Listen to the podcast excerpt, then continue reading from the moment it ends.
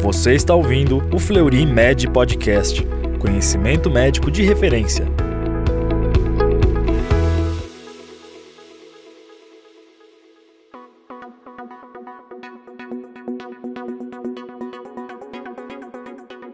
Olá, seja bem-vindo a mais um Fleury Med Podcast, canal oficial do Fleury Medicina e Saúde. Aqui você encontra os temas mais discutidos e relevantes da medicina. Meu nome é Mário Burlachini, sou coordenador médico da medicina fetal do Grupo Fleury e hoje vamos conversar sobre gestação gemelar eu convido o Dr. Enoque Kindered Sabarreto, que é médico consultor da medicina fetal do Fleury Medicina Saúde e coordenador da medicina fetal da maternidade Cachoeirinha, com especialização na Escola Paulista de Medicina. Bem-vindo, Enoque. Obrigado, Mário. É, obrigado ao Fleury. Olá a todos que estiverem nos acompanhando. Para mim é um prazer hoje estar nesse bate-papo aqui com você.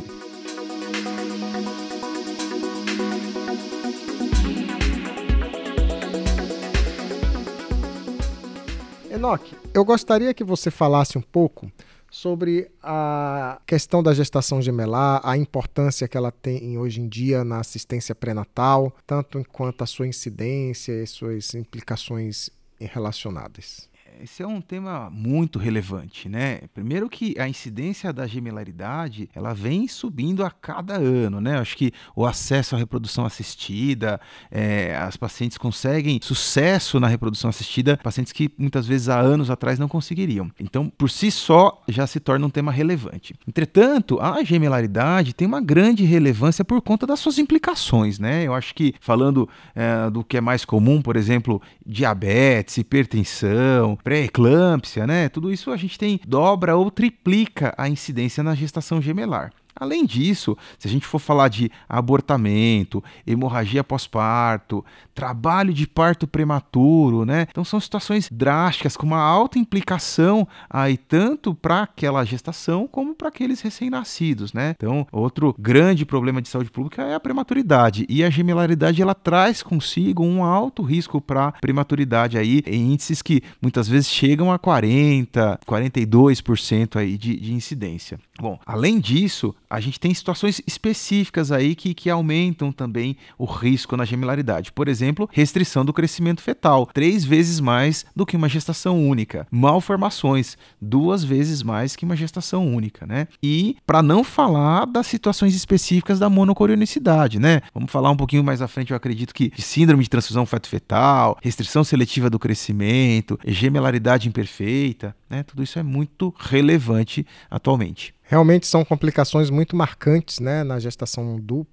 E a gente pode pensar, talvez os riscos sejam duas vezes maiores do que a única. E a gente vê que não, é, chega a ser muito superior. Potencializa esse risco. E não só na gestação gemelar de dois, mas se a gente tiver um número de fetos ainda maior do que dois, gestações de ordem maior principalmente, então as complicações são muito importantes. Mas eu ouvi aí nas suas explicações que você falou alguma coisa da importância da gestação gemelar também. E eu gostaria de saber ainda nesse tópico de complicações se a corionicidade ou a zigodicidade é importante. E o que é isso? Corionicidade e zigodicidade? Essa é uma questão que muitas vezes dá um nó na cabeça da, dos colegas, né? Zigoticidade, coronicidade. Bom, primeiro que zigoticidade seria o número de zigotos, né? Quantos zigotos foram implantados e desenvolveram, mas isso a gente não consegue fazer o diagnóstico, seja ele pelo primeiro ultrassom, seja ele pelo segmento. O que a gente fala é de corionicidade, quantos córions, quantas placentas a gente vai ter formadas naquela gravidez dupla ou tripla, enfim. Bom, e aí a grande relevância das ultrassonografias, principalmente aquela ultrassonografia de primeiro trimestre, né? Então, a realização de uma ultrassonografia próxima da sétima semana ou até sete semanas de gravidez, ela é essencial primeiro para ver a localização, né? Como a gente já conhece, para falar se aquela gestação é uma gestação evolutiva e na gemilaridade ela é essencial para fechar a cronicidade, né? Então, por volta da sétima semana ou pelo menos aí abaixo de 10 semanas, a gente consegue fechar o diagnóstico, sabendo que se eu tenho uma ou duas placentas, se eu tenho uma cavidade âmnica só ou se eu tenho duas, isso vai fazer muita diferença para o segmento da gestação, para as complicações que eu posso enfrentar durante essa gestação e até mesmo para o momento do parto, né? Então isso é, é, muito relevante. Bom, basicamente o número de córneos é, significa o número de placentas. Então a gestação dicoriônica, tricoriônica, estou falando do número de placentas que eu vou ter naquela gestação e a amnionicidade de cavidades âmnicas, né? Então, basicamente, a gente divide na nossa classificação de riscos aí a gestação monocoriônica e a dicoriônica. É, Mário, se você quiser falar então das diferenças, das complicações possíveis para cada uma das, das gestações. Isso é muito importante, né? Que para a família, eles querem saber se são idênticos ou não idênticos, né? Para a gente que faz a ultrassonografia, a medicina fetal e para o obstetra, para saber as complicações, o importante é saber a corionicidade, né? E aí a corionicidade, a gestação gemelar já tem todas essas complicações a mais que você falou em relação à gestação única, mas dentro da gestação gemelar, a gente sabe que a, a gestação monocoriônica ela ainda tem um risco maior do que a dicoriônica. Então, se a gente contar, por exemplo, a restrição de crescimento fetal, na monocoriônica você tem aí em torno de 21 1% dos casos, na dicoriônica 12, ou seja, duas vezes maior praticamente na monocoriônica. Óbito fetal ou precoce abaixo de 24 semanas ou acima de 24 semanas, também duas a três vezes maior na monocoriônica do que na dicoriônica. Óbito neonatal, óbito perinatal e paralisia cerebral, né? Aí os riscos já chegam a dois, três vezes mais na monocoriônica do que da dicoriônica. E por quê? Provavelmente por causa das complicações da monocorionicidade, né?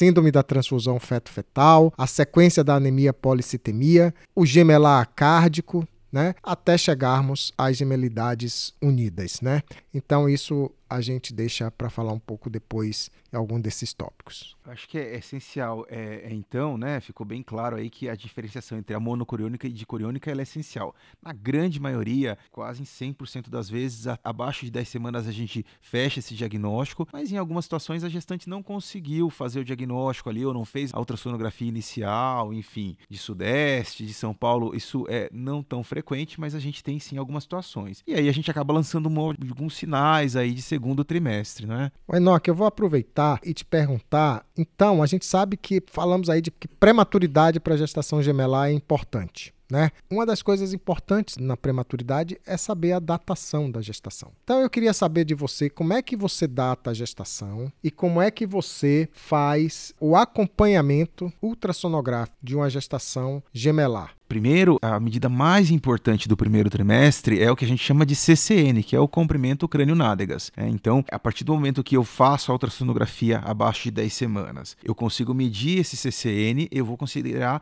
o CCN do maior embrião, né? Do maior embrião, e a partir daí eu vou fazer uma correlação com muitas vezes a data da última menstruação e eu vou utilizar esse critério para ter certeza do tempo de gestação. Por que, que é importante? Primeiro que a gente já falou que a gente vai ter uma incidência maior de restrição de crescimento nesses casos. Em segundo lugar, a gente precisa também programar o segmento e o melhor momento de parto. Perfeito. Então, a partir daí, eu tenho um pouquinho de diferença entre a monocoriônica e a dicoriônica no intervalo de segmento. A preocupação sempre ela vai ser maior na monocoriônica, frente às implicações que o Dr. Mário, que o Mário falou pra gente aqui, né? Mas basicamente após a ultrassonografia morfológica do primeiro trimestre, o dicoriônico eu vou reavaliar lá no segundo trimestre, lembrando sempre né, da avaliação transvaginal do colo uterino, para que pode potencializar esse risco intrínseco de prematuridade dos gemelares. E a partir das 24 semanas, o meu segmento vai ser mensal, né? Então, 26 semanas, 30 semanas, 34 semanas e 37 semanas. E a partir daí eu posso pensar no parto, que é um pouco diferente da monocoriônica, né? No caso da monocoriônica, a gente acaba seguindo de uma forma um pouco diferente porque os riscos são outros. A partir de 16 seis semanas, então assim, um mês após a ultrassonografia morfológica, a gente passa a acompanhar a cada duas semanas. Por quê? Porque uma das patologias que mais preocupa a gente na gestação monocoriônica, acredito que seja a mais frequente, é a síndrome da transfusão feto-fetal. A cada quatro gestações monocoriônicas, uma delas vai ser, vai desenvolver a transfusão feto-fetal. E uma vez que desenvolve a síndrome da transfusão feto-fetal, a gente tem uma alta morbimortalidade associada a essa síndrome da transfusão. Aliás, Mário, se você quiser, você quer aprofundar um pouco sobre a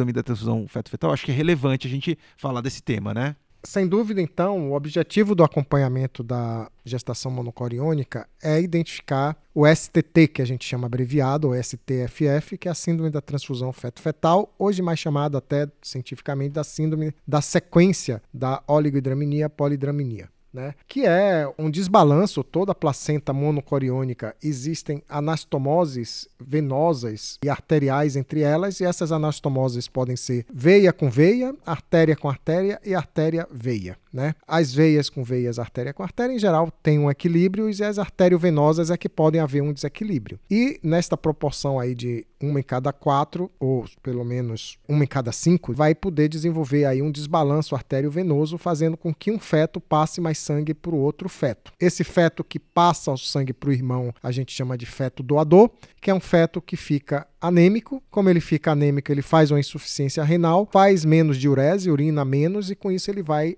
reduzir o líquido amniótico a ponto de ficar anidrâmino. O feto que recebe o líquido sangue do irmão é o feto receptor. Como ele recebe uma sobrecarga de sangue que ele não estaria preparado para isso, ele vai ter uma insuficiência cardíaca de alto débito e com isso ele vai fazer uma policitemia, né, porque ele está recebendo muito sangue, vai ter uma poliúria e vai ter um, um líquido amniótico aumentado. E isso é diagnosticado justamente pelo primeiro critério, que é uma discrepância no volume de líquido entre as bolsas, tendo um feto com líquido aumentado e outro feto do, com líquido reduzido. E qual é esse valor? Até 20 semanas, o polidrâmino no gemelar é maior do que 8, maior ou igual a 8, e o oligoâmino abaixo de 2. Acima de 20 semanas, o polidrâmino passa a ser maior ou igual a 10. No maior bolsão, porque em gemelar não faz índice de líquido amniótico ILA e faz maior bolsão vertical.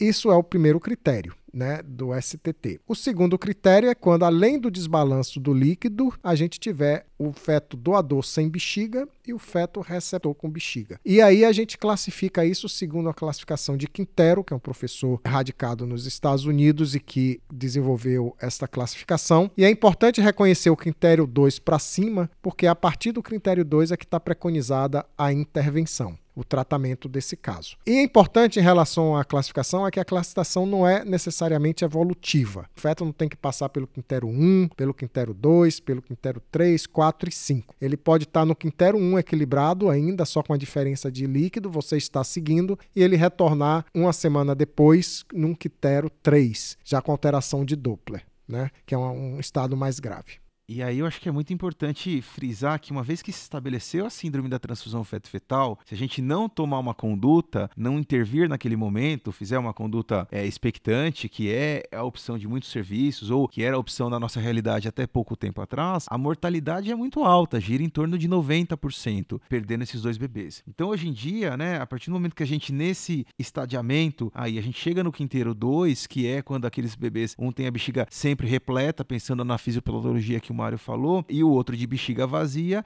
a gente tem que fazer a fotocoagulação a laser aí por fedoscopia, né? Então, basicamente, se a gente está falando que a doença é de placenta, é um desbalanço entre as anastomoses arteriovenosas, o, o princípio da técnica é a gente fazer uma fotocoagulação dessas anastomoses, quase que separando essa placenta entre os fetos, deixando cada um com a sua porção placentária. Basicamente, eu estou tratando a doença, né? Eu estou fotocoagulando essas anastomoses e aí eu melhoro a sobrevida dos, dos meus dois fetos. Então eu tenho uma chance aí de perder os dois fetos que era de 90%, eu passo a ter uma chance de sobrevivência dos dois que gira em torno de 60 a 70% e mais de 90% de ter pelo menos um dos dois vivos ao final da gestação. Então precisa ficar bem claro que a gestação monocoriônica tem uma alta incidência da síndrome da transfusão feto-fetal. A justificativa para que a gente faça a ultrassonografia a cada duas semanas após as 16 semanas é para fazer o diagnóstico precoce, como o Mário falou, é, que não é necessariamente evolutivo, eu posso ter uma avaliação numa semana, daqui duas semanas eu posso ter um outro quadro instalado e pensar na terapêutica, né? Então tudo isso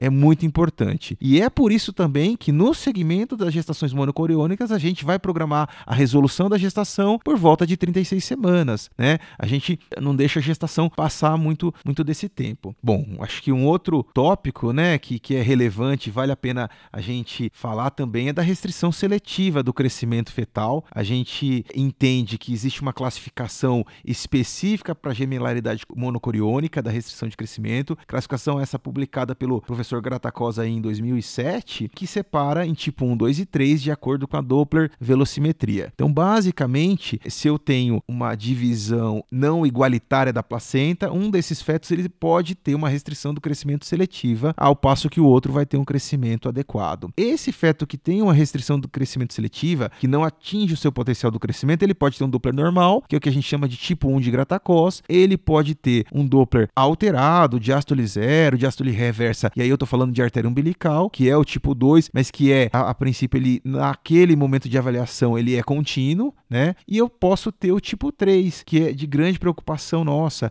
Ele é o tipo intermitente, que na mesma onda eu posso encontrar, por exemplo, uma diástole positiva, uma diástole zero e uma diástole reversa. Grupo esse tipo 3 que tem uma alta morbimortalidade, né? Então, tudo isso é muito importante a gente lembrar do segmento desses casos e saber que o tipo 1 que tem Doppler normal, a taxa de óbito intrauterina é muito baixa, é próximo de 3%, é sem dano neurológico e que também me dá um segmento aí a cada uma, duas semanas com uma resolução média para 36 semanas, mas que eu posso programar um parto letivo ali para 34, 35 semanas com a minha maturidade pulmonar. O meu tipo 2, que é aquele que tem um Doppler alterado persistentemente, eu vou fazer o segmento semanal, mas eu tenho uma taxa de óbito que gira em torno aí de 30 a 50%, né? E a minha resolução, minha programação de resolução por volta de 32 semanas. E o tipo 3, esse Doppler é intermitente, apesar da mortalidade, os, os dados de mortalidade serem próximos de 15%, eu tenho uma alta incidência de dano neurológico, que muitas vezes aí atinge cerca de 30%. Bom, também a minha programação de parto vai ser próxima de 32 semanas, né? Acho que é isso, né? Não sei se você quiser complementar, Mario. É, então a gente vê que são várias as complicações. Não é apenas a gestação monocoriônica que tem complicação, mas a gente tem que lembrar que, por exemplo, síndrome da transfusão feto-fetal só existe na gestação monocoriônica. A dicoriônica não existe. A restrição de crescimento seletivo, que é quando existe um feto pequeno e um outro feto com crescimento normal, ou mesmo quando existe uma diferença de peso entre os fetos, que pode ser aí definida com uma diferença de 20 ou 25%, a depender do critério que a pessoa queira utilizar. Isso pode acontecer tanto na gestação gemelar monocoriônica como na dicoriônica tá? Mas essa classificação que você acabou de falar vale para as monocoriônicas, porque a monocoriônica, pelas anastomoses arteriais e venosas, ou arteriais também, elas têm uma estabilidade maior, daí esses, essas taxas de complicações maiores, né? E por isso que a gente tem que sempre lembrar que a gestação monocoriônica, a idade gestacional do parto deve ser programada para 36 semanas de gestação, porque não se justifica entre 36 e 38 semanas correr o risco risco de um desbalanço, e esse desbalanço pode ser súbito e o feto ir a óbito sem dar chance de a gente fazer alguma intervenção. Algum complemento, Enoque? Eu acho que a gente podia ficar mais uma hora aí falando de gemelaridade, né? Eu acho que o tema é muito amplo, mas eu acho que só frisar para quem nos escuta aí, né? Lembrar sempre da alta incidência, lembrar das implicações e que o segmento desse pré-natal, que o segmento ultrassonográfico, Doppler velocimétrico e a programação de parto, ela é diferenciada das gestações únicas por conta de todos esses riscos intrínsecos. E lembrar sempre que na transfusão feto-fetal, atualmente a gente tem a disponibilidade do tratamento intraútero, né? Da cirurgia fetal, do laser para tratamento e mudança na sobrevida dessas crianças, né? Acho que isso é muito relevante. Sim, sem dúvida.